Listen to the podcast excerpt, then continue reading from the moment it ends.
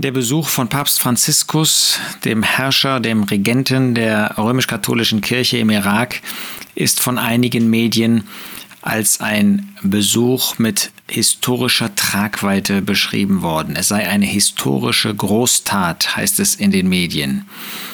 Und ganz besonders wird gefeiert diese, dieser Dialog, diese Diplomatie, die zwischen dem Vatikan und den Führern des Islam, Großimamen des Islam durchgeführt worden ist. Vor einiger Zeit war er in Abu Dhabi, um mit einem Großimam zu sprechen. Jetzt war er im Irak mit dem gleichen Ziel, diese, diesen Austausch, diesen Dialog der Religionen zu fördern. Und was haben wir damit zu tun? Ähm, wir sind Christen, wir sind Gläubige, wir gehören zu der Versammlung der Gemeinde der Kirche Gottes, nicht zu einem weltlichen System, wie das die katholische Kirche darstellt. Und natürlich wissen wir, dass wir von einem solchen System auch nicht mehr erwarten können als das, was weltliche Regenten tun. So ist es kein Wunder, dass er dort empfangen wurde wie ein Staatschef. Der Vatikan ist ja nun auch ein Staat. Die Versammlung Gottes dagegen hat mit dieser Erde nur insoweit etwas zu tun, als sie für eine gewisse Übergangszeit auf der Erde ist, aber von ihrem Wesen her zum Himmel gehört, nicht einen Staat hier auf dieser Erde bildet, sondern himmlischen Charakter, himmlisches Wesen hat, zum Himmel gehört und deshalb ein totaler Fremdkörper hier auf der Erde ist. Sicherlich keine Nation, kein Staat wie die römisch-katholische Kirche. Hinzu kommt, dass wir von der evangelischen Kirche in Deutschland schon immer wieder diesen Versuch hören, ähm, wie sie versuchen, gemeinsame Gebete ähm, zu organisieren, dass man gemeinsame Gebete über die verschiedenen Religionen hinüber hinweg spricht.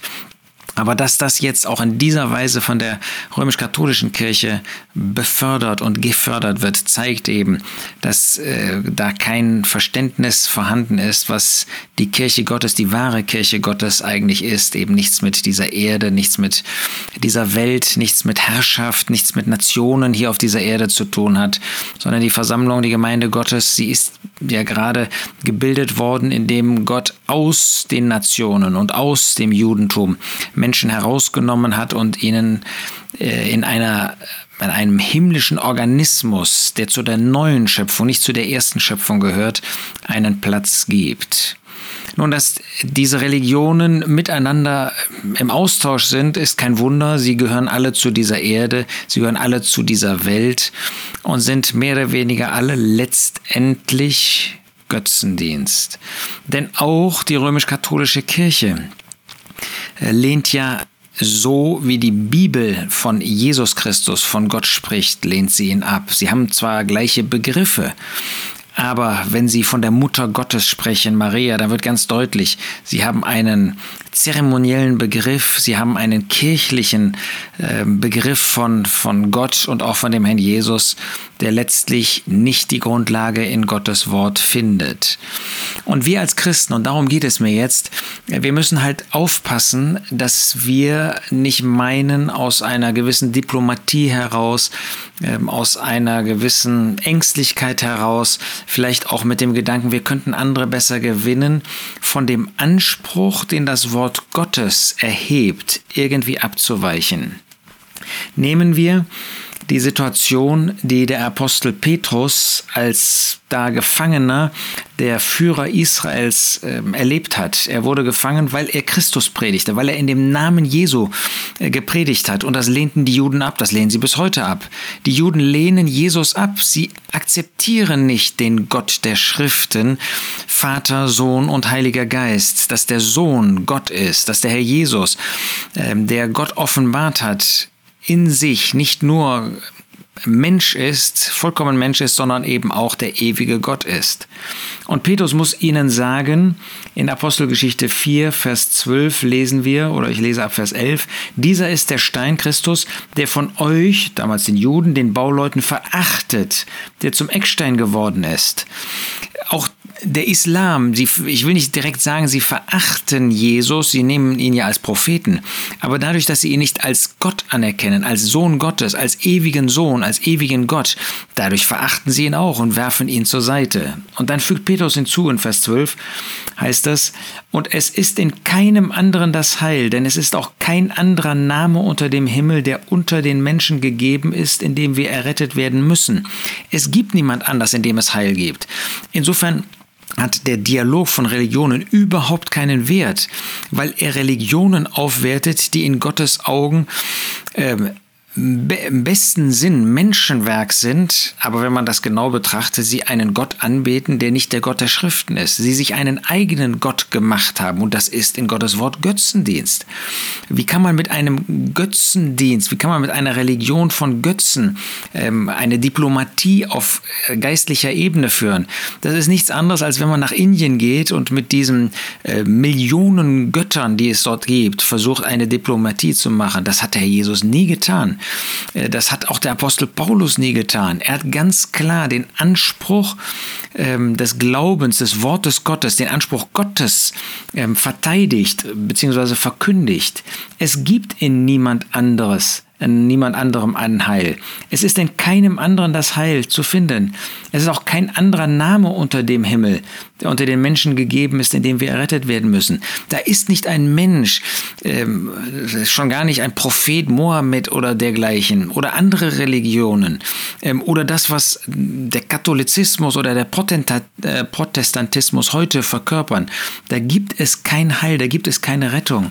Sind wir noch so klar, sind wir noch so mutig, ähm, das zu verkünden oder sind wir auch irgendwie auf Kompromisse aus? Sind wir auch irgendwie darauf aus, dass man den Menschen ja nicht wehtun dürfe. Ja, das tut den Menschen weh. Ähm, das tut sogar den Christen weh, die ähm, in den Kirchen eben sagen, aber wir müssen doch irgendwie auf die zugehen, sonst können wir sie nicht erreichen. Wir müssen das doch auch irgendwie wertschätzen, was sie tun. Können wir das anbeten, das Beten zu einem falschen Gott, zu dem Gott, der nicht der Gott der Schriften ist, der nicht der wahre Gott ist? Können wir da irgendetwas Gutes finden? Was sagt der Apostel Paulus später? Wir finden das in Apostelgeschichte 17. Nachdem, Vers 30, nachdem nun Gott die Zeiten der Unwissenheit übersehen hat, gebietet er jetzt den Menschen, dass sie alle überall Buße tun sollen, weil er einen Tag festgesetzt hat, an dem er den Erdkreis richten wird in Gerechtigkeit durch einen Mann, den er dazu bestimmt hat. Und er hat allen den Beweis davon gegeben, indem er ihn aus den Toten auferweckt hat.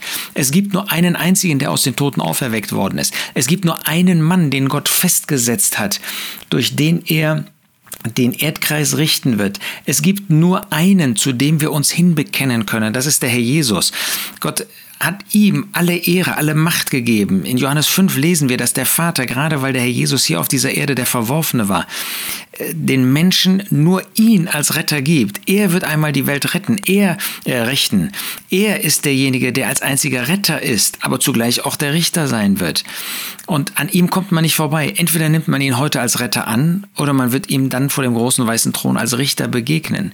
Und das ist die Botschaft, die wir haben. Natürlich wollen wir sie in Liebe verkündigen, aber wir wollen wollen uns nicht eins machen mit diesem Einheitsbrei, der heute von Religionen, auch christlichen Religionen, wie dem Katholizismus und dem Protestantismus ver verkündigt wird, sondern wir wollen bei der klaren Botschaft, bei der einen Botschaft, bei der einzigen Botschaft des Wortes Gottes bleiben und wollen sie in Treue, in Liebe, aber auch in Klarheit verkünden.